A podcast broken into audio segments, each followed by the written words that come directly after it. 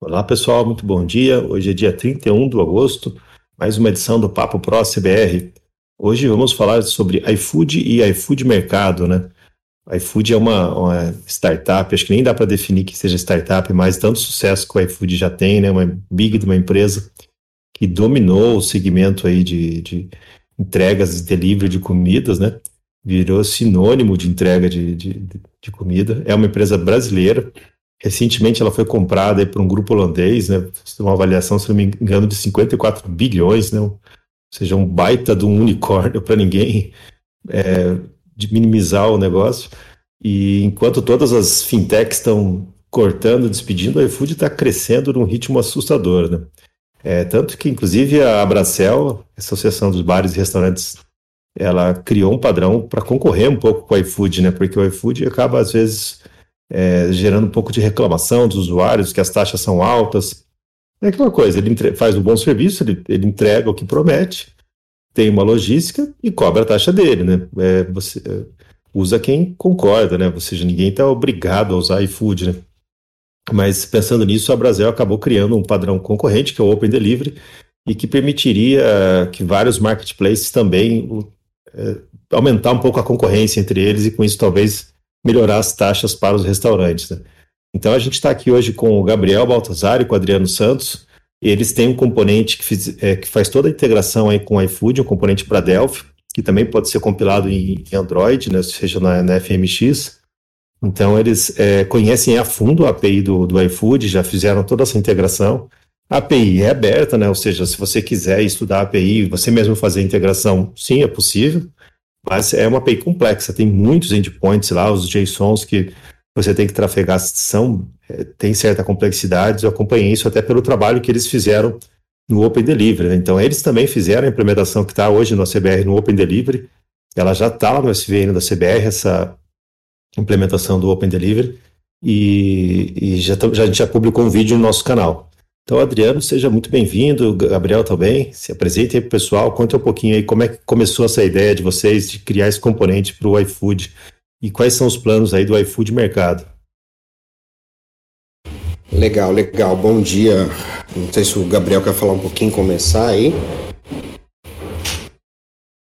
Bom, bom dia, posso começar assim, né? É, o, essa ideia de fazer o componente, né? Ele veio muito para tentar sanar a dor de muita software house que é, já tinha a integração, tanto quanto as software houses que desejariam desejavam essa integração.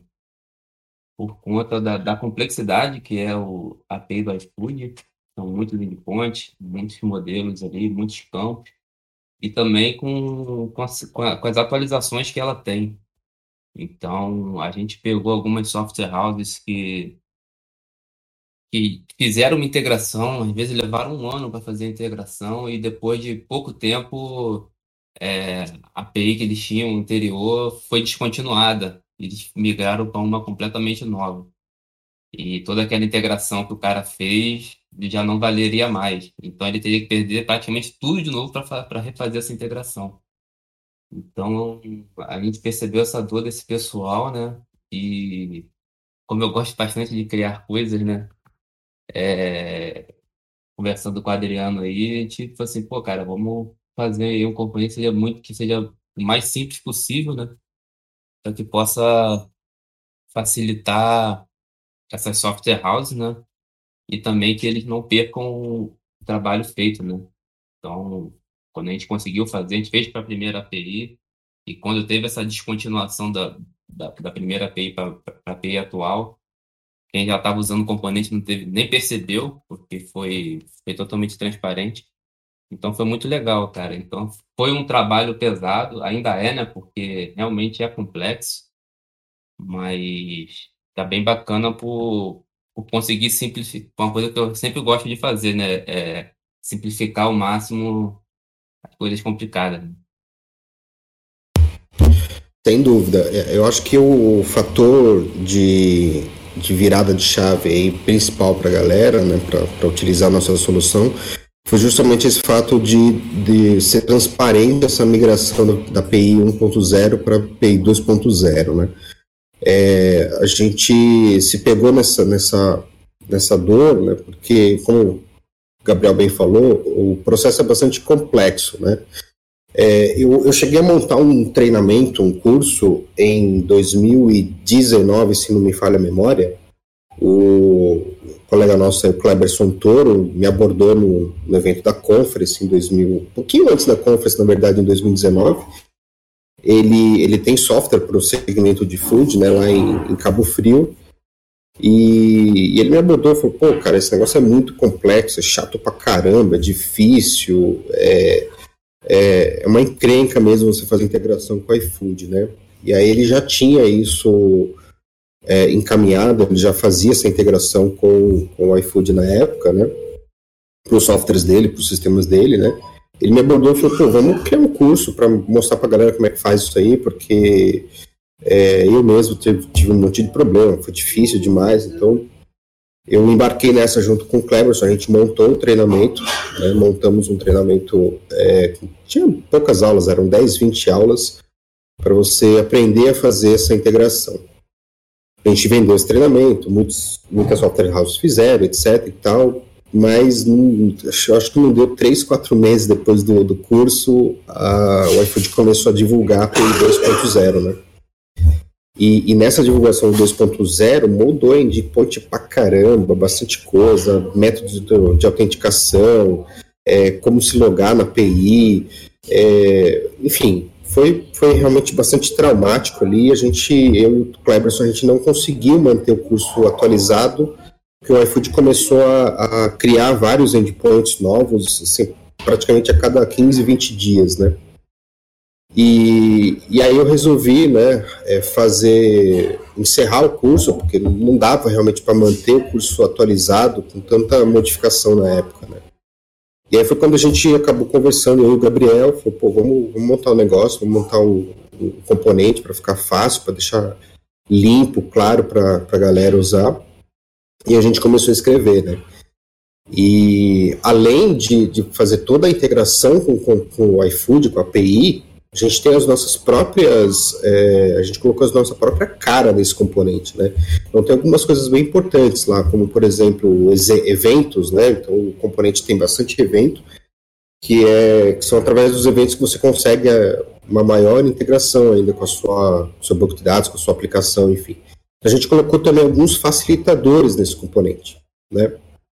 E aí a gente vem, eu estava fazendo a conta aqui, a gente lançou ele em março do ano passado, no, não, ano retrasado, né, Gabriel? A gente vai fazer um ano e meio. Ano passado. No março do ano passado. 2020. Março do ano passado, é. Março agora fez um ano, a gente vai fazer um ano e meio já com componente. A gente está aí com cerca de 50 software house com a gente. É, na minha última conta, que eu acho que tinha 350, 400 restaurantes utilizando essa solução, sem problema nenhum, tranquilo, é, sem queda, né? E, e e a velocidade de integração é muito alta. Né? Eu separei até o vídeo aqui de, de lançamento para colocar para vocês aí no, no hashtag Papo Pro.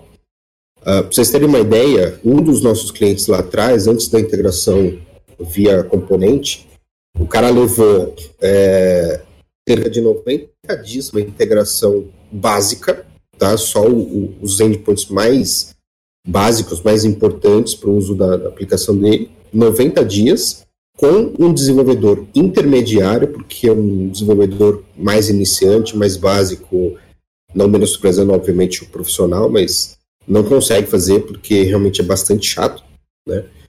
E depois que ele terminou os 90 dias, né, integrou tudo bonitinho, já tinha mais um monte de endpoints novos. Ou seja, ele fez a integração e já estava desatualizado na hora que ele terminou, né? Hoje, com o nosso componente, é, boa parte dos nossos clientes, eles conseguem integrar ó, entre comprar o componente, aprender a usar, fazer a integração e marcar a homologação, a média aí de integração é de 7 a 8 dias aproximadamente. Então, assim, é muito rápido, né? Muito fácil de usar. Enquanto o Gabriel fala um pouquinho da parte técnica, se ele quiser falar, eu vou postar o vídeo para vocês aí na hashtag é, a gente fala também, vamos falar um pouquinho de, de mercado do, do, de food no Brasil, né, para vocês entendam qual que é o uh, qual que é a oportunidade de negócio que vocês têm, né? E aí eu convido até vocês para colocar aqui no, no, no, hashtag quem é do segmento de food, que tem ou não já integração com o iFood, né? Coloca para gente aí, para a gente ter uma noção. Até antes do Gabriel começar, algumas perguntinhas aí para vocês irem respondendo. É, então, o componente ele conta com atualizações permanentes, né? ou seja, quem quem está com componente, é, uma vez que ele compra e renova todo ano, ele sempre vai ter a última versão. É isso mesmo? Sim, é isso mesmo. A gente está sempre, sempre estudando ali né, o que o iFood está lançando de novo ali. É, e conforme a necessidade de todo mundo, a gente vai, vai fazendo as atualizações e mantendo ele sempre atualizado. Sempre. É, a gente sempre prioriza o que, o que tem um impacto maior, né? Pô, às vezes surge uma. Igual agora, surge um novo evento de pedido, não me lembro o nome, mas esse evento já seria é, um evento de Start Preparation, né? É, esse evento não existia, né? Que é um evento que o restaurante é, notifica o aplicativo que o pedido começou a ser preparado. Isso na API não tinha. Então, a gente já implementou isso porque a gente entende que isso é uma coisa que é, já vão querer usar e tal. Então, a gente já, já apressa para fazer e para liberar. E outros, que às vezes, a gente, a gente tem uma fila de, de prioridade, né? Mas, é, mesmo que possa não parecer uma prioridade tão alta, se surgiu a necessidade de alguém que esteja usando, a gente, a gente tenta entregar o mais rápido possível. A gente trabalha, é sempre uma parceria entre a gente e quem está usando, né? É, o pessoal que, que usa, a gente tem um grupo aqui que a gente se fala, um ajuda o outro. É bem bacana, né? Então, é, tem, tem bastante bacana essa, essa troca aí. O, por que, na opinião de vocês, assim, teve tantas mudanças na API do iFood? Isso é, é comum? Eles se espelharam em alguma API já existente em outros mercados, né? É, o que, que leva eles a, a mudarem tanto? Eu acho que a API anterior foi, foi meio que um, um V1, né? Uma, uma, uma liberação e pelo, pelo que eu notei, ela não era tão padronizada, é, não era tão organizada. Eu acho que teve uma mudança de arquitetura lá dentro bem, bem forte, né? Uma mudança de conceito, porque é, os, os próprios payloads eram, eram, eram complexos, porque tinham tinha um, um, por exemplo, uma classe lá que tinha um, um, campo lá que a identificação era ID, aí outro era underline ID, outro era código. Então era, era uma coisa meio confusa, parecia que não tinha um, um padrão de desenvolvimento, uma organização, né? Então eu acredito que teve uma, uma, mudança de arquitetura boa lá dentro, um amadurecimento, né, de toda a equipe. E essa, essa V2 aí, ela veio bem, bem mais redonda, a documentação veio melhor. É, eles melhoraram bastante a parte de do você conseguir credenciar de teste para você conseguir começar a desenvolver. Antes era muito complexo. Você você queria integrar com ele, você preenchia um Google Forms lá com seus dados, solicitando e levava muito tempo para eles responderem. Isso e algumas vezes nem respondiam. Eu, eu, eu, por exemplo, não tive resposta, né? O Adriano que conseguiu depois de um tempo. E, e to, toda essa mudança de arquitetura dele, de estrutura, facilitou bastante isso também. Hoje você consegue ir lá no portal direto se cadastrar e na mesma hora obter as credenciais para começar o seu desenvolvimento, né? Então acho que a mudança principalmente foi muito na deles e no amadurecimento do, do projeto. Ah, a minha empresa mesmo, né? quando foi para eu conseguir fazer o credenciamento, eu levei, se não me falha a memória, entre 45 e 60 dias para conseguir é, atenção do, do iFood lá, né? Eu preenchi os dados, é, coloquei CNPJ, coloquei todas as informações, isso passou mais ou menos uns 40 dias. É, aí eu consegui um contato, né, uma pessoa onde eu trabalho, onde eu tenho meu escritório é, contratado, que é alugado, é, uma pessoa tem contato com alguém lá dentro, eu consegui alguém lá dentro na época para conversar e falar assim, olha, eu sou uma, uma, empresa, eu preciso, já mandei meu cadastro, não consigo aprovar e tal. É, e na época, só depois dessa forma, dessa, desse contato, que eu consegui enviar os dados novamente é, na época eles enviavam um, um contrato digital, né, para você assinar ali, né, fazer o, a assinatura digital, enviava, eles aprovavam a sua, sua software house, né. Então o processo ele era moroso, bastante chato, complexo e às vezes não conseguia realmente fazer a, a, o credenciamento. E teve ainda um, um, fator agravante em 2020 com a, com a entrada da pandemia, né? É, a gente, para o segmento de food, foi bom e ao mesmo tempo foi ruim, né? A gente sabe que muito restaurante fechou aí porque não, não aguentou o tranco, né? De, de, de ter que fechar e tal. É, mas o, o, a corrida né, por entrega, por delivery, por integrar as suas aplicações em, em, em marketplace, como o iFood, isso aumentou bastante e alguns restaurantes tiveram aí sucesso, né, é, mesmo durante a pandemia, né. E aí a, a, o número de credenciamento foi tão alto, o pedido de é, credenciamento foi tão alto na época, né, em 2020, que chegou um tempo do, do iFood fechar a API, né, fechar o credenciamento e falou assim, olha, a gente vai ficar um tempo aqui sem receber o, o credenciamento. Cheguei a disparar e-mails também na minha, na minha base aqui de clientes avisando, olha, não dá mais para credenciar, né, os caras estão em pausa lá. Eu acho que eles ficaram mais ou menos uns 90 dias sem receber credenciamento, né. Hoje isso está muito mais fácil, então em poucos minutos você credencia sua software house já ganha uma loja teste, eles automatizaram bastante esse processo, o suporte melhorou muito, né, demorava bastante para eles te atenderem. a homologação também está né, é, tá mais rápida, está mais fácil de você fazer. Você pega equipes lá dentro do, do iFood que te auxiliam, inclusive, te dão dicas para melhorar o seu RP, para melhorar a sua aplicação, e aí homologam e você passa a utilizar tranquilamente. Né? Então, melhorou bastante o processo deles. É, eu acho que eles, eles, eles querem dominar o país, né? Hoje a gente já sabe que eles dominam aí, eles estão mais de 900 cidades. Estava olhando aqui no, no PPT de 2018, aqui, isso, esse número já deve ter aumentado. Então, até 2018 eles estavam aproximadamente 900 cidades no, no, no país inteiro. Né? Então, eles expandiram bastante, estão expandindo mais. Como o, o, Daniel falou no começo, eles receberam um aporte financeiro, eles foram comprados por uma empresa holandesa, né? E o número uh, que foi divulgado, eles compraram por 1,5 bilhões, né? Então, aproximadamente 9,4 bilhões de, de reais aí.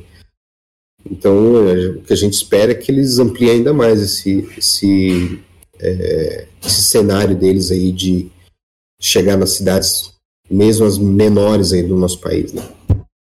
Vocês sabem qual é o market share dele hoje nesse segmento aí de food delivery?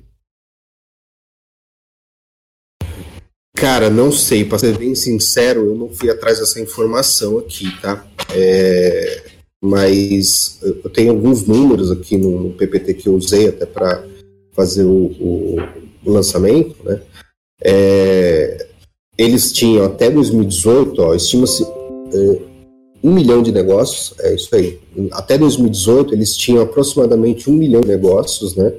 É, no segmento de, de, de bares, restaurantes e lanchonetes. Desses 1 milhão, 650 mil aproximadamente eram profissionais informais, né? Então, era aproximadamente entre 93% e 94% de micro, micro e pequenos empresários. Então, assim, o número é, os números são bem altos, né? É, até deve ter em algum lugar aí o, o, market share.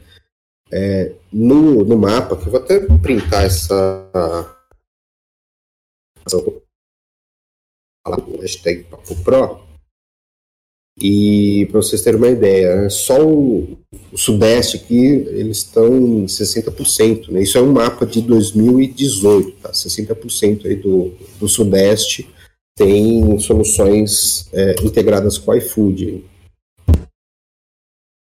É muito, muito, é muito mercado, né? Tanto é que Rap tentou, tá tentando bater de frente com eles, o Uber Eats desistiu, jogou a toalha, saiu fora do Brasil, né? E como que vocês veem essa, essa iniciativa do Open Delivery da, da Bracel? Cara, a, a iniciativa do Open Delivery eu achei de cara assim muito legal Acho que tem muito potencial para dar certo. E, embora não falam muito, ah, concorrer com o iFood, as taxas e tal, mas eu não vejo o Open Delivery só como uma tentativa de concorrer com o iFood, não. Eu vejo ele com uma solução muito boa, pra, principalmente para, para as software houses, né? Porque, é, como a gente falou, né? Foi, foi muito complexo fazer integração com o iFood.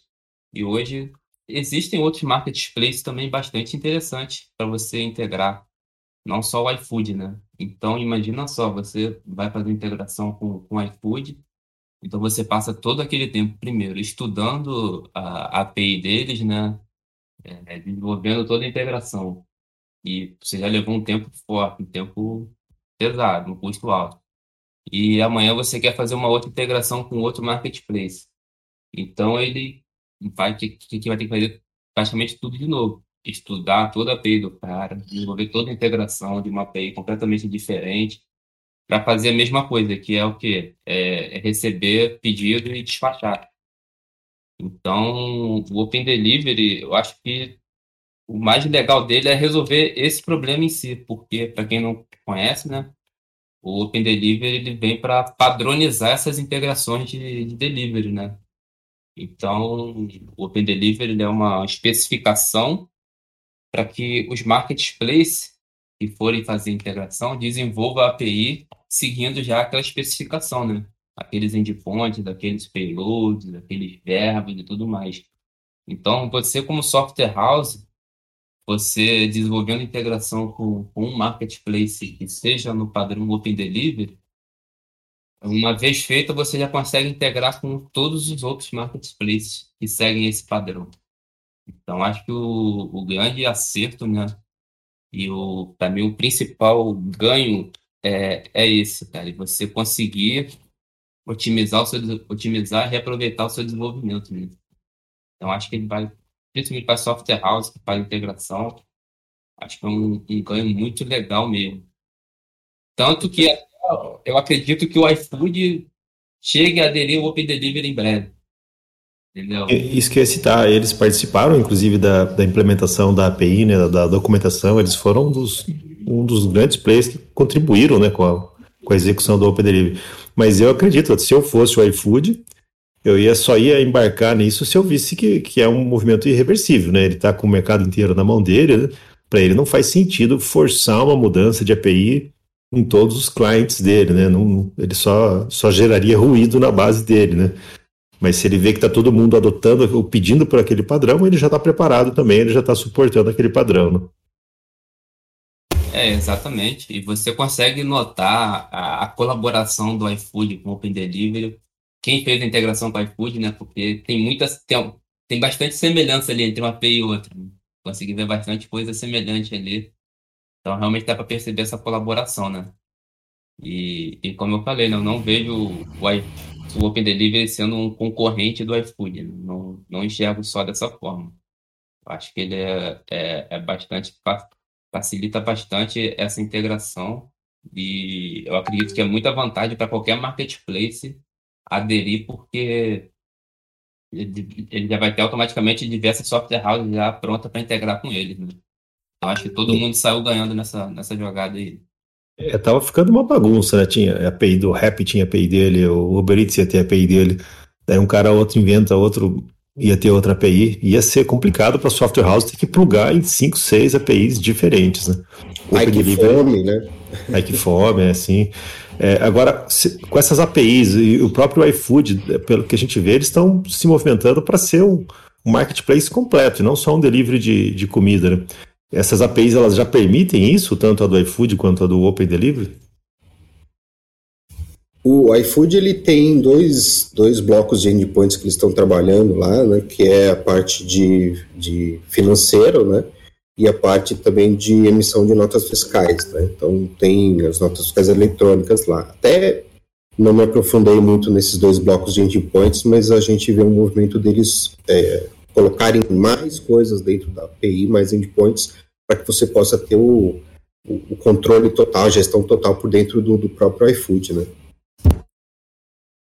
E o, você falou em relação a poder cadastrar, é, colocar qualquer coisa ali para vender, né? O iFood ele tem uma, uma auditoria bem bacana. Ele tem uma política ali de, de produto que você pode ou não colocar lá dentro, né? Então, é, por exemplo, se você cadastrar um cigarro ali, é, eu acredito que eles não, não permitam. Aí eles, eles começam a te notificar, olha só, seu, a sua, o seu restaurante aqui tá, tá com produtos que fogem da nossa política de. Nossa política de. De privacidade, né? De, de privacidade não, mas que, que possa ser vendido, né, pelo iFood. Então, eles começam a te notificar e se você não corrigir esses cadastros, eles até te bloqueiam. Então... Faz sentido, porque tem uma baita regulamentação específica aí para vender cigarro, bebida, né? Exatamente. O Machine tem um trabalho danado para conseguir vender esse tipo de coisa no vende. Você tem que ter certeza de que quem está comprando é um adulto.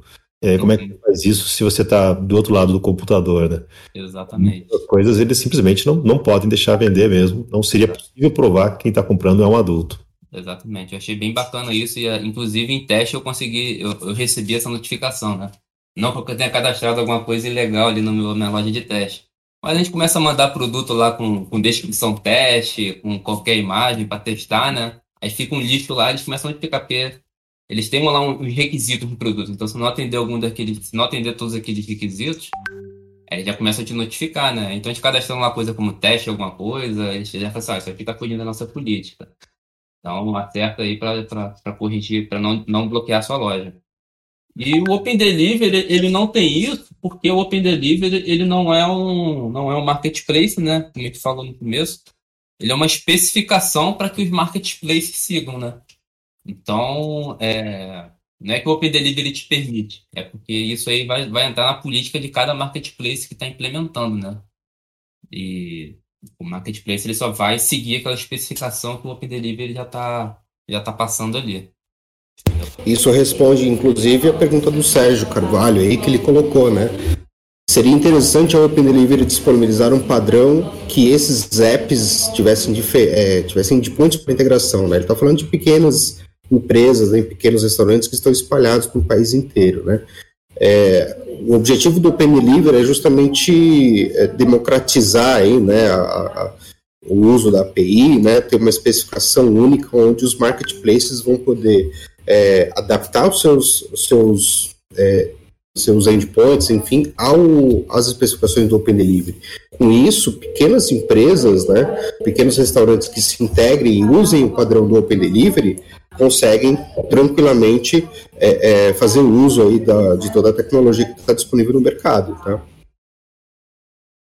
Agora que a especificação já existe, já está aprovada, já está publicada, é, talvez a software house possa fazer um pouco de pressão nesses integradores locais. Aqui em Tatuí, por exemplo, tem, sei lá, Tatuí Delivery. Deve ter o, os, os endpoints dele, do, do provedor dele. Então, é, chega uma software house que vai ter que entender como é que funciona esse Tatuí Delivery, quais são os endpoints. Começa a ficar aquela torre de Babel. Ó. Tem um cara que faz bacana, tem outro que não faz tão bem feito. Um usa de REST, outro usa XML, aquela confusão total. Então, é, agora com a, com a especificação do Open Delivery, a Software House pode dar uma invertida. Falar, cara, você quer que eu plugue meu software, que tem tantos estabelecimentos, no seu delivery? Então faz uma coisa padronizada aqui, usa o padrão do Open Delivery do seu lado aí, que eu já falo o padrão do Open Delivery do meu lado aqui. Daí a gente começa a conversar de forma automática. Exatamente, aí fica muito mais fácil, né? Exatamente, né? Porque quando a gente integração, normalmente eu já tenho uma API pronta e quem quer integrar que se vire, né? Então, é, o Open Delivery ele dá essa força também para a software house poder negociar e, e, e, jogar junto, né? Porque a gente está falando de parceria, né? Então, parceria não tem um, não é para brigar, né? Pra, é para jogar junto e, e, tendo essa solução em comum, é, todo mundo saiu ganhando, né? O pessoal colocou várias, várias notícias aqui do, no, no hashtag Papo Pro. Eu, eu, coloquei, inclusive, uma que tem uma entrevista com o CEO do, do iFood. É raro ele dar entrevistas, mas eles deixam bem claro que eles querem ser um, um maior shopping virtual, ou seja, eles querem ser um Shopee, um, um Alibaba, um, ou parecido até com o Mercado Livre, né? É, eles começaram com entrega de comida e querem estender para tudo, né? É, fica a dúvida se eles vão manter a marca, né? iFood, né? Vai ser muito estranho comprar um chinelo no iFood, né? É, que, qual é a visão de vocês aí? Esse é, é, iFood Mercado, ele é, é isso que eles estão mirando, ser um marketplace gigantesco para qualquer tipo de produto? É, cara, o, esse shopping aí, é, realmente é, surgiu essa notícia aí, né, recentemente, que eles querem pegar isso. E eles vão atacar mesmo. É, o iFood não é tão falado, mas eles o, o iFood Mercado foi uma parceria que eles fizeram com, com o site Mercado e você já consegue também fazer compras pelo iFood, né? No, não é só aquele delivery de pizza e tal, você consegue fazer mercado, farmácia, tem farmácias, é, eles já estão nesse, nessa parte de mercado já há um tempo. E, e para nossa surpresa, é, surgiu nossos clientes utilizando o nosso componente né, do, do iFood Delivery, surgiram alguns interesses também no mercado, né? Então, é, só que como eles fizeram a parceria com, com o site mercado, eles já pegaram a, a estrutura deles pronta, né? Que eles já tinham e embutiram no aplicativo deles. Então, é uma outra API, é uma outra integração, é, é, um, é bem diferente e não tão evoluída quanto o delivery. Então eles compraram uma empresa que tinha um outro marketplace genérico e estão seguindo com ela. Exatamente. É junto com o site de mercado. Então tem uma outra documentação, um outro, outros endpoints, outros modelos. É até bem mais simples na né, parte do iFood mercado. Mas aí com, com essa necessidade de, de alguns que utilizavam componente delivery também fazer mercado, alguns de nicho de farmácia, é, então a gente também se deu o trabalho de, de estudar essa integração e, e, também implementar um componente separado, porque é, é, bem distinto, né? Separado da parte de mercado também.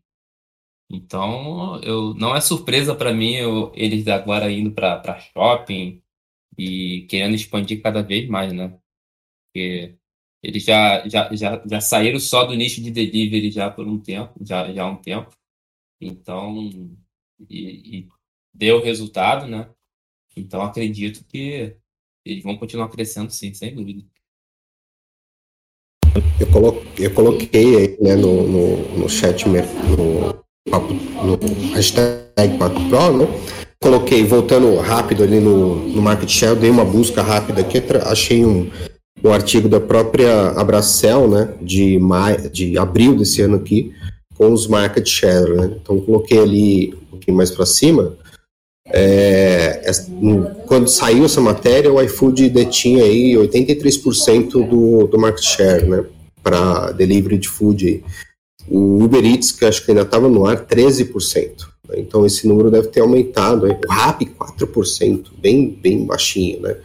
Então o iFood ainda deve ter aumentado um pouquinho mais aí por conta do, do Uber Eats ter jogado a toalha, né? Enfim. E, e coloquei também para vocês o, link do componente iFood Mercado. A gente até está fazendo uma divulgação bastante tímida, né, dele. A gente fez a divulgação só internamente para os nossos clientes, para quem tivesse interesse. A gente não abriu, não fizemos live, não fizemos nada para mostrar esse componente ele já funciona, a gente tem é, cliente que tem mais de 50 farmácias aqui em São Paulo já integrados com esse, com esse componente, Delphi também, tá? e ele estava integrando né, com mais outras 100 farmácias, se não estou errado, em Manaus, ali na região de, de Manaus. Né? Então, mais fácil, né, uma integração mais simples, o, há poucos endpoints ali para você trabalhar e desenvolver, então... É, tá pronto, né? E a galera tá, tá usando aí já esse, esse componente.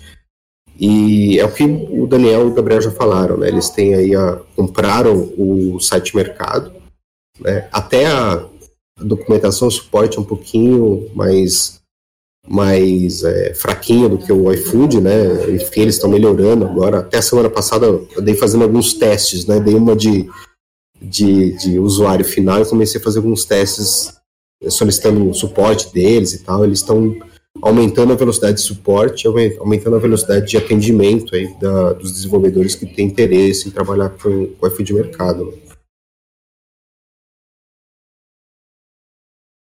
Bacana. Eu, é, e vocês então são componentes separados, né? Você acha que no futuro eles, eles vão unir essas duas APIs? É, porque o Open Delivery, pelo que eu entendi, ele, ele, se, ele, ele se propõe a ser bem aberto, né? É, para qualquer tipo de delivery, né? Ele não é Open Food Delivery, né? Apesar de ter sido criado pela Bracel. É, ou, eu estou errado nisso, né? Mas parece que faria mais sentido para o iFood tentar usar a API que ele já tem, que já tem milhares de pessoas usando, pôr endpoints novos nela para vender outros tipos de produto. Eu, eu, eu iria por esse caminho do que fazer uma API totalmente nova e forçar todo mundo a integrar nele de novo, fazer a homologação de novo. Sei, fiquei com a sensação que eles foram pelo caminho errado, não sei na visão de vocês.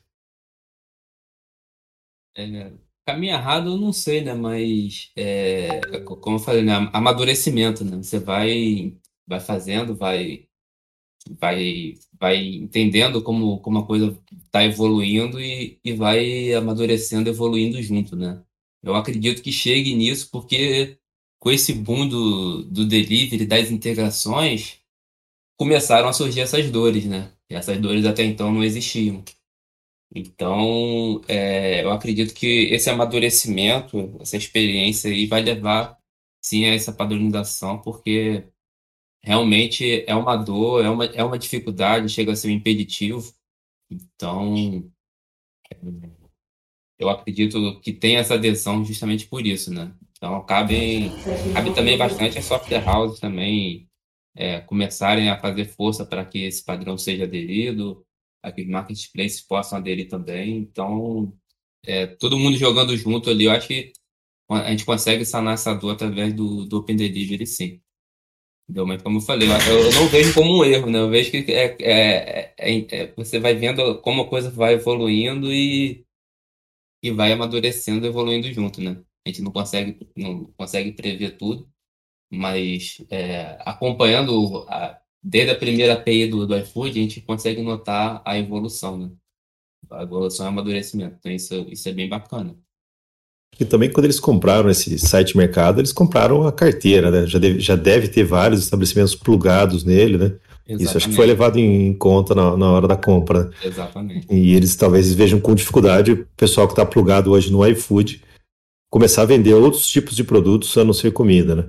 Então acho que eles realmente acabaram enxergando como um negócio diferente, né? Uhum. Isso mesmo. Não sei se a Diana quer complementar. É, eu enxergo dessa forma, sou da mesma opinião que o, que o Gabriel. Eu acho que errado, errado eles não foram, né? Acho que foi mais uma questão emergencial aí de enxergar o mercado, ver potencial e, e comprar carteira e, e, e, trabalhar em cima, né? Então, acho que essa foi a visão principal deles aí. Entendo que com o Open Delivery eles devem em algum momento aí fazer o uso do, da, da, especificação do Open Delivery para é, centralizar, unificar todo, todos os endpoints dele, né? Enfim, vamos ver o que, que acontece, né? A gente, como o Gabriel falou, não tem como prever o, o futuro aí, mas a gente tem como seguir os passos dos caras e, e tentar entender para qual caminho que eles estão caminhando aí, né? Estão indo, né? A, gente até fazendo algum trabalho em conjunto com outros de, uh, deliveries, como o Hub Delivery, a gente viu que o Hub Delivery suporta o padrão Open Delivery, né? ou seja, eles, eles fizeram uma, um, toda uma camada de endpoints no padrão do Open Delivery e você pode falar com ele, inclusive para fazer pedidos no iFood, né? porque o Hub Delivery é um hub de vários marketplaces. Né? É, no fim, o iFood acaba fazendo isso também, né? ele, ele mantém a API dele no padrão iFood, mas cria uma, uma, uma, nova camada de entrada, uma nova entrada ali usando o Open Delivery. Você acha que seria esse o futuro deles? Se eles vão fazer esse hub, eu não sei, porque assim é como o iFood foi um grande colaborador do Open Delivery, é, é bem, já é bem próximo que o iFood é hoje em relação ao Open Delivery. Então, eles nem precisariam fazer essa fazer esse hub a mais para para estar no padrão API Delivery. Eles fariam alguma adaptação ou outra na API deles que não teria um impacto grande é, e eles atenderiam esse padrão já sem problemas. Entendeu? Então, talvez nem precise desse, desse hub dentro do iFood. O que você mencionou do Hub Delivery é um projeto também bem legal, porque ele é um serviço, né, que ele integra vários marketplaces no ambiente dele. Então, ele, e você integra com ele nesse padrão iFood, né? A gente vai falar bastante dele no, no evento, né? Em, em setembro. Mas é, você tem aí, você tem cinco marketplaces totalmente diferentes, tipo é, iFood, é Rappi. Então, o Hub Delivery ele, ele recebe todos os seus pedidos dessa, desses marketplaces e, e cadastra no ambiente dele. E você faz essa integração com o Hub Delivery no padrão Up Delivery. Então você consegue integrar até quem não está no padrão atra através desse hub, né? Então também é um, é um, projeto bem bacana e que a gente vai, vai explorar e falar, falar bem dele também.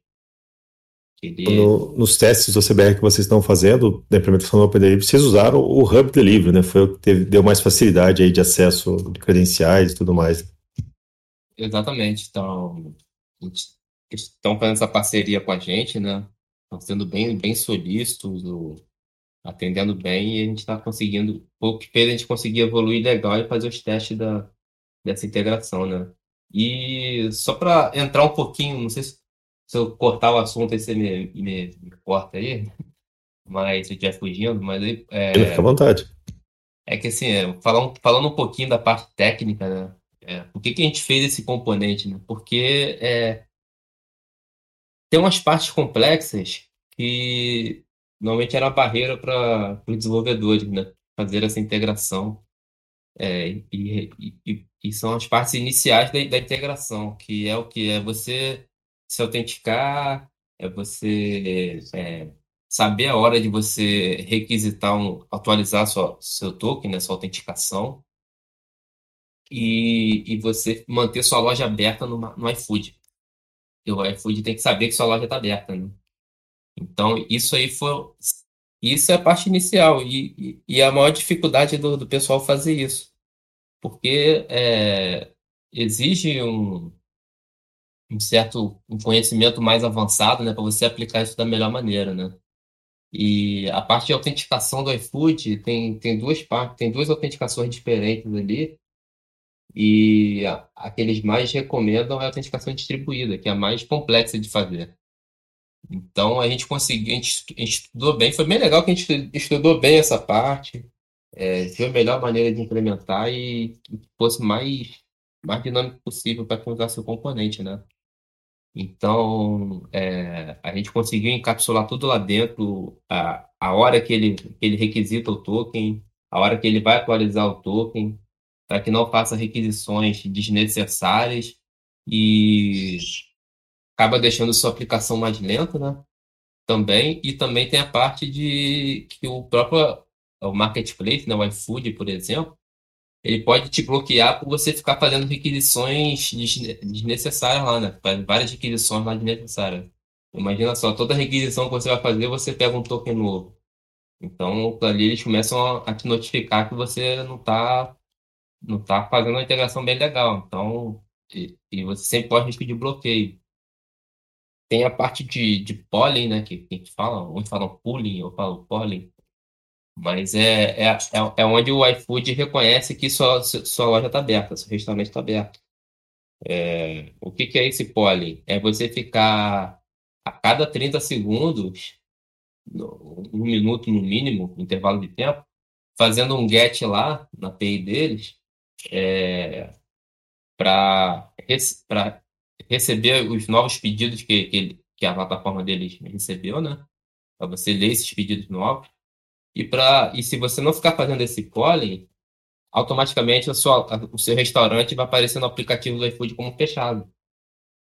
Então, e você tem que ficar fazendo isso continuamente. Então a gente conseguiu encapsular isso dentro, a gente estudou bem como deveria ser feito, a, as melhores práticas para seguir, e a gente conseguiu encapsular isso para que o usuário do componente não precisasse ter esse trabalho, essa preocupação, né? Ele basicamente seta as credenciais dele lá e o componente já consegue tratar isso internamente sem que ele precise fazer alguma ação. E, e, e foi o que mais facilitou o, usuário final, né, a fazer essa integração. Que basicamente ele coloca lá o componente na tela, bota as credenciais e fica lá, é, é, carregar pedido. Então ele vai carregar o pedido lá, aí tem, um, tem lá um, um método lá no componente que é o quê? É confirmar o pedido. E, ó, recebi o pedido, né? Então eu vou lá e seto a confirmar, digo que e confirmo para o iFood que eu vou que eu vou atender esse pedido. Então quando você invoca esse método de confirmação, é a hora que o seu aplicativo ali do iFood, né, do cliente final ali, recebe lá, ah, o restaurante recebeu o seu pedido e já está vai, já vai preparar. Aí quando você termina de de preparar o pedido que o pedido vai para entrega, tem um método lá no componente que é despachar. Então, você com uma linha de código, você consegue fazer toda essa operação e, e toda essa complexidade, né? essa, essa política que você não pode deixar de seguir. É, o componente está tratando isso tudo internamente e, o, e facilita bastante é, o desenvolvedor fazer a integração independente do nível técnico dele. Eu vi aqui que o Adriano colocou várias é, imagens no hashtag PapoProCBR então ele vai trabalhar sempre com eventos, né? Que a gente chama de eventos no Delphi, outras linguagens chamam de callback. Né? Ou seja, quando alguma coisa acontecer com o pedido, alguns desses eventos vão ser disparados e daí a aplicação fica, toma conhecimento daquilo e pode tomar alguma ação, né? Mudar a cor do pedido, gravar no banco, mandar uma mensagem para o usuário e tudo mais. Né? Exatamente. Até para conseguir automatizar e deixar seu, o código do seu projeto limpo também. Porque quando você faz o polling, né? você recebe ali todos os eventos de pedidos que aconteceram. Então, pode vir um, uma linha de um evento, de um pedido que, que, que, chegou, acabou de chegar, pode ter uma linha de, de um pedido que o, o, o cliente solicitou um cancelamento, então pode ter uma linha de um pedido que foi confirmado. Então, para cada status desse, é pedido novo, pedido confirmado, pedido despachado, tudo isso tem, já tem um evento no componente para para cada, cada status ele vai cair nesse evento e você consiga tratar ele isoladamente, de uma forma organizada, né? E você já não precisa no, no, no seu código pegar todos esses eventos e fazer um aquela emaranhada de if, né, para tratar cada um, né? Então você é, os eventos você já isola ali, já sabe que para cada status vai cair ali e você tratar tratar cada um da melhor maneira, né? Isso aí foi uma coisa bem legal também. E não só é, os eventos de pedido, mas os eventos de, de, to, de autenticação também. Então você fica sabendo a, toda hora, a cada hora que o, que o, que o componente se autenticou, ele te passa o, o, o token, o refresh token, para que ele consiga recuperar novamente, né? Tudo através de eventos. Então ficou, ficou bem bacana e, e bem clean, né? Foi bem legal isso mesmo. É, outro... Eu só comentar, assim, toda a parte de loop e autenticação, o componente está cuidando, né? Ou seja, é, o cara só precisa se preocupar com os eventos que estão chegando ali e tratar ele do, do, código dele na aplicação dele. Exatamente. Exatamente. É isso aí. É, uma coisa legal de, de, de salientar também, o, o, Gabriel fez um trabalho incrível em relação a, ao parse desses dados, né? Porque a gente recebe um JSON né? E a gente precisa mandar um JSON também de volta e fazer os, as chamadas endpoints quando a gente precisa fazer essa, essa conversa iFood e a sua aplicação. Então, por exemplo, eu postei alguns links aí, alguns, alguns prints de tela do, do, do componente e da, da codificação também. É, a parte de, de, de, de, dados recebidos, né? Ah, eu recebi todos os pedidos, para onde vão esses pedidos? Como é que eu leio esses pedidos do lado da aplicação Delphi, né? É, você pode usar dataset, a gente sabe que desenvolvedor Delphi adora um dataset, né? Então você pode simplesmente no método né, de, de leitura, você indica qual que é o dataset para onde você quer que esses dados sejam feitos o parse, né? E aí você pode plugar um dbgrid, um dbedit, enfim, aí você pode fazer o que você quiser. Pode pegar o dataset que foi preenchido ali com os dados do, do que vieram do iFood, e aí você integra do jeito que você acha mais conveniente na sua aplicação. Né? Mas, em contrapartida, se você quiser também usar em forma de objeto, né? então você também tem métodos, um componente que ele, você passa o objeto, ele popula esse objeto para você é, no momento do, da, da, da, do recebimento dos dados, né, da, do retorno desse endpoint. E aí, novamente, você vai pegar esse objeto, você vai fazer alguma coisa com ele, vai gravar no banco, vai parar um evento, vai fazer alguma coisa. Então, fica muito fácil, né, de você trabalhar, né? A gente sabe que uma boa parte do, do, dos desenvolvedores aí tem uma certa dificuldade com leitura, manipulação de arquivos JSON, e aí a gente procurou fazer também isso ser fácil e, e, e simples você trabalhar, né, com menos preocupação possível. E a questão de Android, esse componente ele roda no Android também? Compila em FMX em Android? Compila, Daniel, compila. Eu só tenho uma ressalva, né?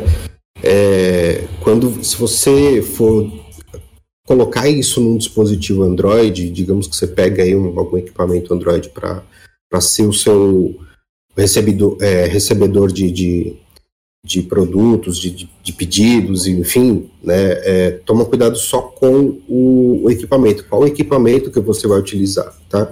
Eu testei alguns equipamentos um pouquinho mais antigos aqui, com pouco poder de processamento, pouca memória, e isso ficou um pouquinho mais, mais lento, né? É, não tem a ver com componente, tem mais a ver com o equipamento, tem internet também, às vezes no 3G, então tem só to que tomar cuidado com isso, tá? É, eu testei aqui também no, no F1X rodando em Windows, funciona perfeitamente, sem tirar nem pôr, bem tranquilo, tá? Uh, a gente tinha no começo, né, quando a gente lançou esse componente, nós tínhamos um problema sério, né, que era Windows 7, né, o famoso PC da Xuxa, como você fala, né, é, a gente tem bastante restaurante com PC da Xuxa, com Windows 7 lá é, antigão, enfim, com poucas atualizações e o componente não funcionava por conta do TLS, né, TLS 1.2. E aí o Gabriel fez uma passou a usar o Synapse, né, dentro do componente para compatibilizar com o Windows 7. Obrigado tá? CBR. É, é o mesmo que a gente usa na CBR, né? A Synapse, Exatamente. Um projeto fantástico que, que no fim vai usar o OpenCSL por trás, né? Aí Exatamente. você vê o poder do open source, né?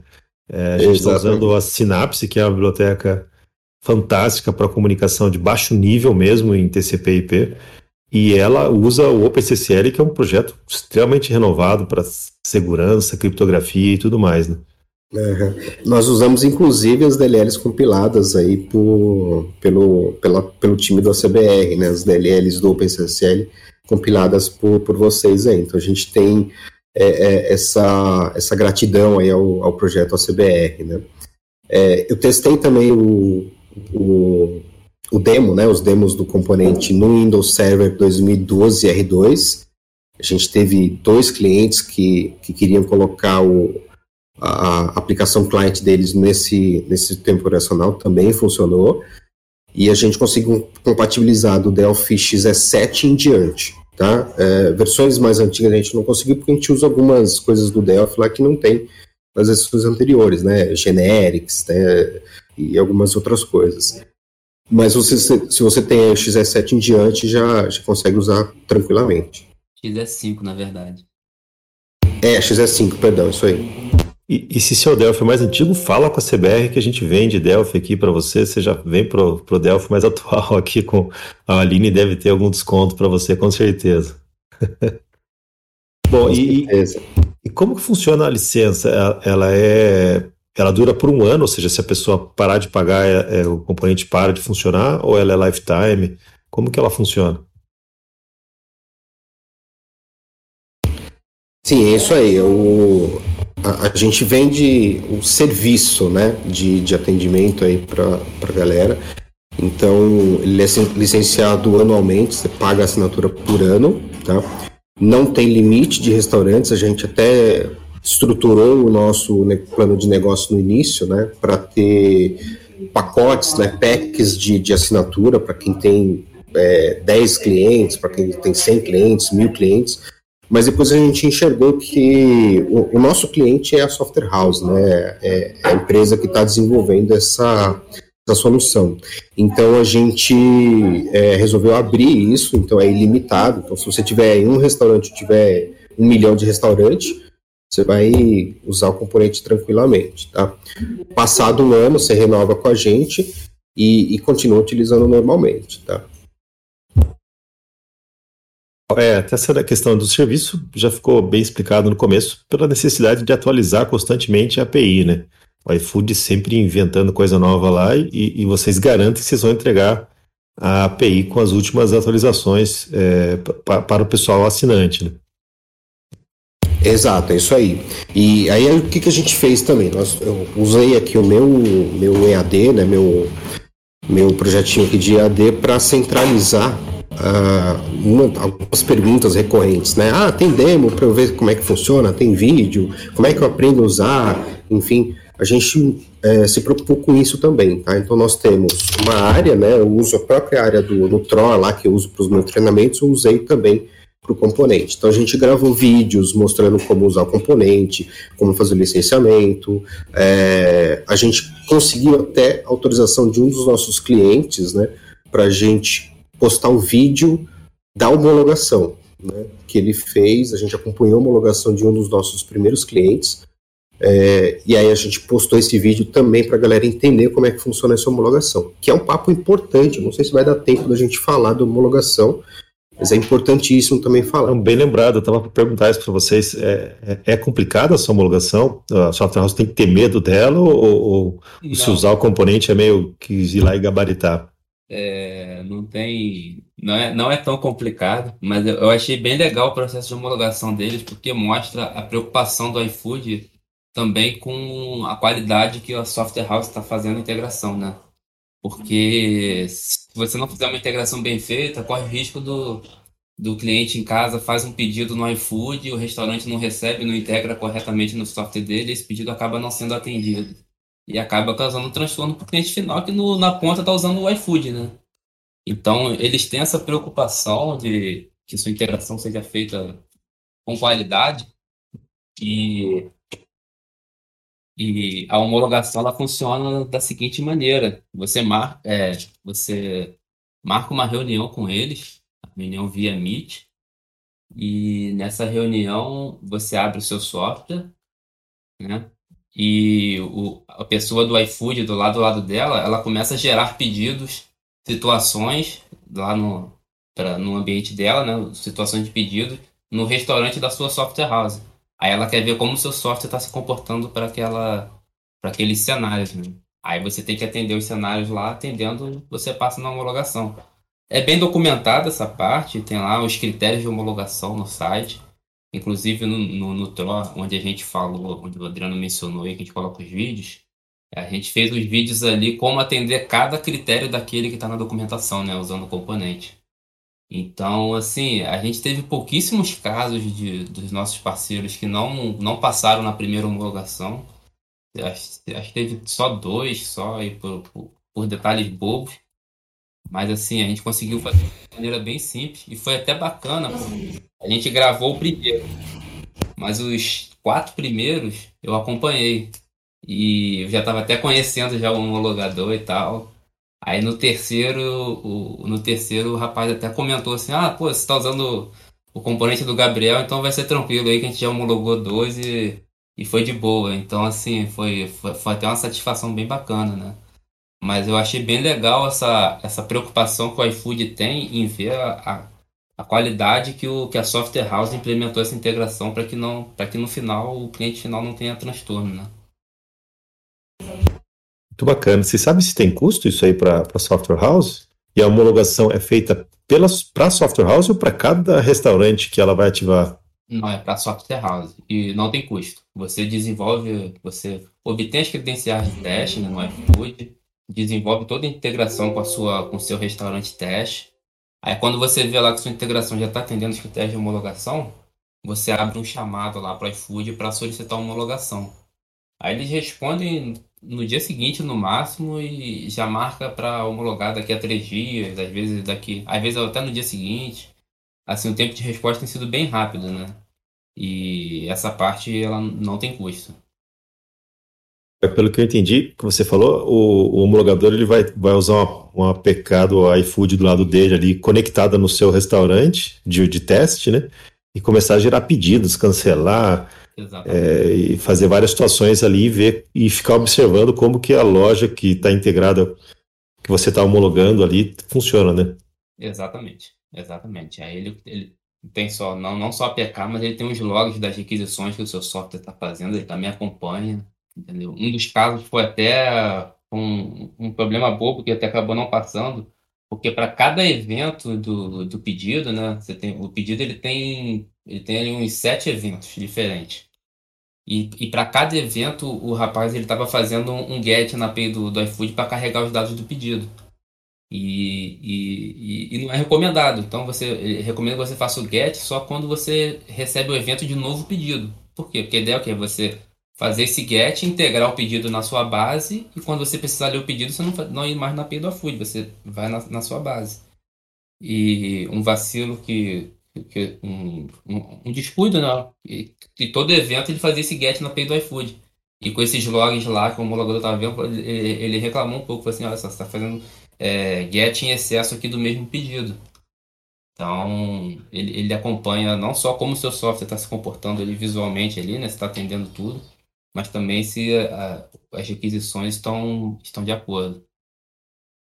Faz sentido, né? Porque é, uma aplicação mal comportada ou mal escrita, ela pode causar um ataque de DDoS no cara. Fica, fica num loop frenético ali fazendo requisições, daí você tem centenas de restaurantes que aquela aplicação usa fazendo a mesma coisa, pronto, você fez um ataque na, na API do iFood, né? Então, acho que boa parte da homologação deve ser para eles até se protegerem disso, né? Saber se o pessoal está é, tá fazendo os poolings é, corretamente aí, né? Exatamente. Exato, né? E, e não só isso, né? É, é, algumas coisas legais, né? Eles colocam lá um selinho, né? Homologado aí no seu software. Aí você já pode começar a vender. E a homologação é única, né? Você fez uma vez, você só sai vendendo depois a sua homologação para outro, é, vendendo a sua aplicação para outros restaurantes e tal, né? Eu vou printar um negócio aqui no, no Papo Tech, no, no hashtag Papo Pro, né? Que é um. Não tem data para ser lançado ainda, é um projetinho que eu comecei com o Gabriel aqui de fazer uma demo, né? Um aplicativo demo mais, mais próximo do próprio gestor de pedidos do iFood, né? Então, é, comecei a montar aqui um, uma aplicaçãozinha mais bonitinha até, que de repente lá no futuro o próprio cliente nosso possa utilizar e melhorar e ele trabalhar em cima, né? É, Para quem não sabe, a, o iFood, né? Quem é, o restaurante que não tem uma integração, não tem uma software house atendendo ele, o próprio restaurante pode se cadastrar como, como parceiro do iFood, baixar o gestor, né, ele cadastra o restaurante dele, baixa, baixa o gestor do, do próprio iFood, ele coloca um PC na máquina dele, um PC da Xuxa, né, na máquina dele, e sai fazendo gestão do, dos pedidos, né. E, e aí, qual que é a, a, a parte ruim disso, né? A aplicação é bem simples, bem é, básica, assim, e o, o restaurante acaba não tendo muitas informações é, de relatórios, etc. É bem, bem simplificado, né? E aí o que, que fica a, nós, a, a nossa dica, né? Desenvolva, você venda essa ideia para o restaurante, de você atender esse restaurante, montar é, é, relatórios mais, mais específicos, com vendas, com horários, enfim, para dar mais esse apoio para o restaurante é aquela velha máxima, aquela, aquilo que a gente sempre fala aí nos, nos papos pró, né? Torne-se um ativo na vida do, do, do, seu cliente, né? Então, se você dá mais relatórios, se você ajuda o cara a vender mais, se você ajuda o cara a, a, a gerir melhor os pedidos que ele está recebendo ali via, via iFood, né? Falando especificamente aí do iFood, uh, você acaba sendo um, iFood, um ativo na vida do cara e esse cara não vai te cortar, né? Então, importante aí você também ter essa visão de, de, de negócios aí.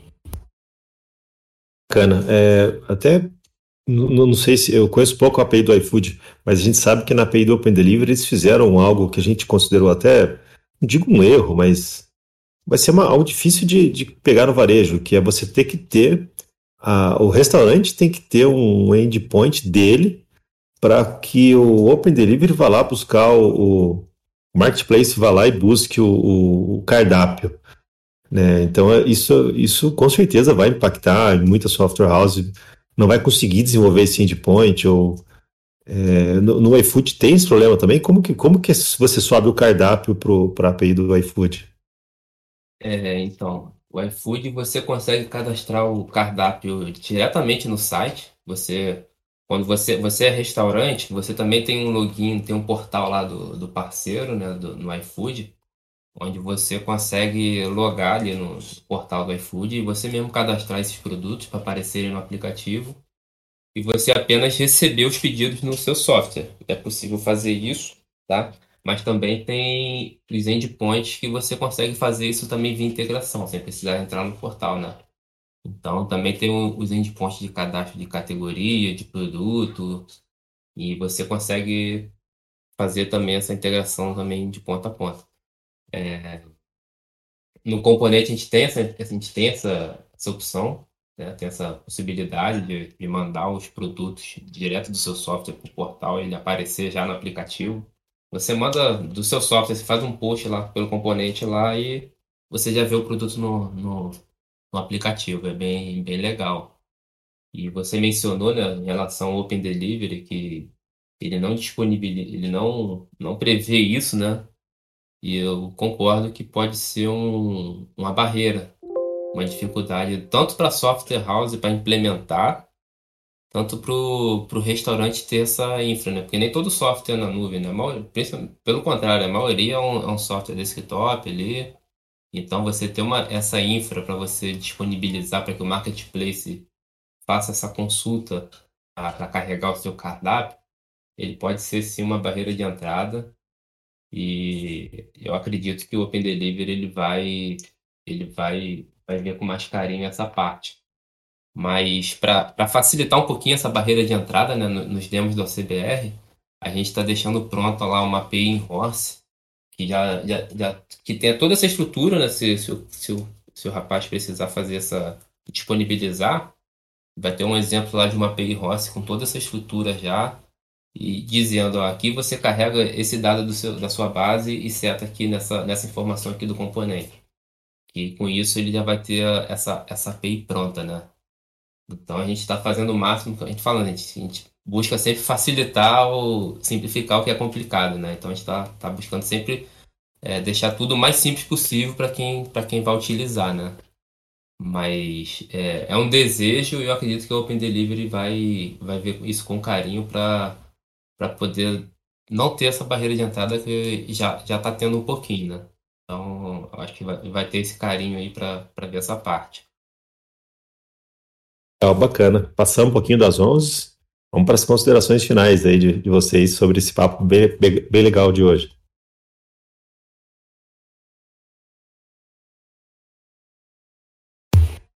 Fica sempre aquele silêncio nessa hora, para ver quem começa a falar primeiro.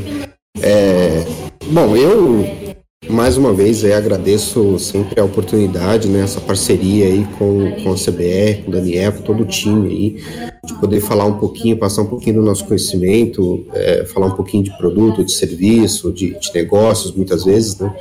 E, e fica aí a, a, o convite a todos a conhecerem o, o, componente. Quem não tem integração ainda com o iFood, ou com o iFood Mercado, inclusive, dá um toque para a gente. A gente está aqui para é, ajudar vocês. É, a gente procurou até fazer com que o nosso componente tivesse uma margem de lucro baixíssima para a gente, né, bem, bem baixa a margem, justamente para que a gente possa andar juntos. Né.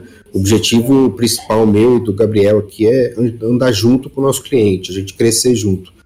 Então, fica o convite aí, quem, quem quiser conhecer. Eu estou até colocando agora um, um cupom de desconto especial aí para para vocês adquirirem o componente, quem quiser, um cupom específico para a galera do ACBR.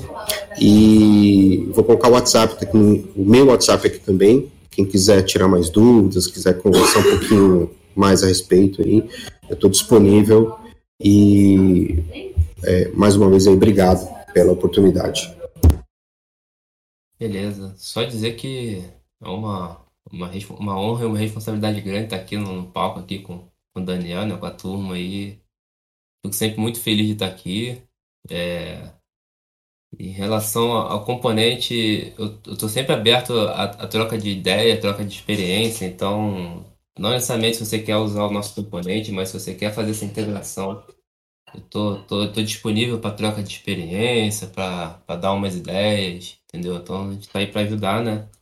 E convido todo mundo a conhecer o, ao Open Delivery, o projeto, é um projeto bem interessante. Eu acredito muito que ele possa crescer.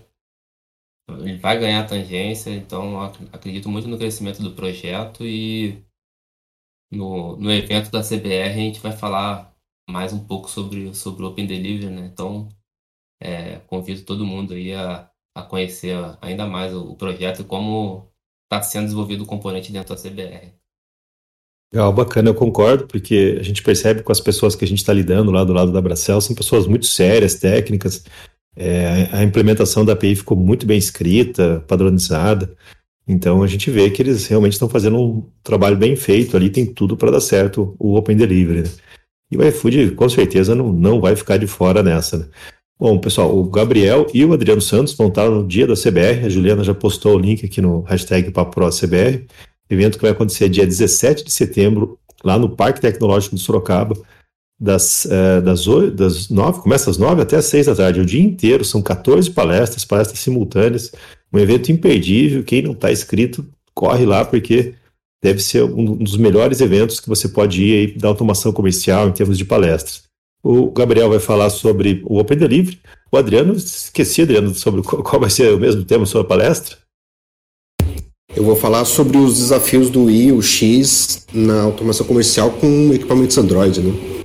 Legal, bacana. É, também super em, importância aí com, com, essa linha de equipamentos Android chegando na automação comercial, equipamentos de, de autoatendimento, onde o cara tem que chegar lá e saber o que fazer sem precisar de treinamento. Então, realmente é um assunto é, bem em alta também.